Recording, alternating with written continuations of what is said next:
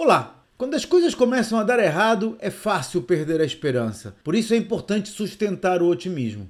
Um exercício que uso com frequência é visualizar um futuro positivo para me animar. Eu imagino um futuro de daqui a dois, três, quatro anos em que as coisas correram bem para mim e descrevo a minha vida, o que está acontecendo ao meu redor, incluindo relações pessoais e profissionais nesse futuro.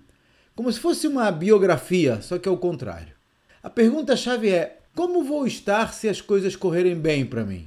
E por alguma razão que não sei explicar, ao visualizar-me dessa forma, o meu estado de espírito muda para melhor e as coisas começam a acontecer mais positivamente. Para deixar o seu comentário ou fazer uma pergunta sobre gestão empresarial, acesse o meu site claudionazajon.com.br. Até a próxima!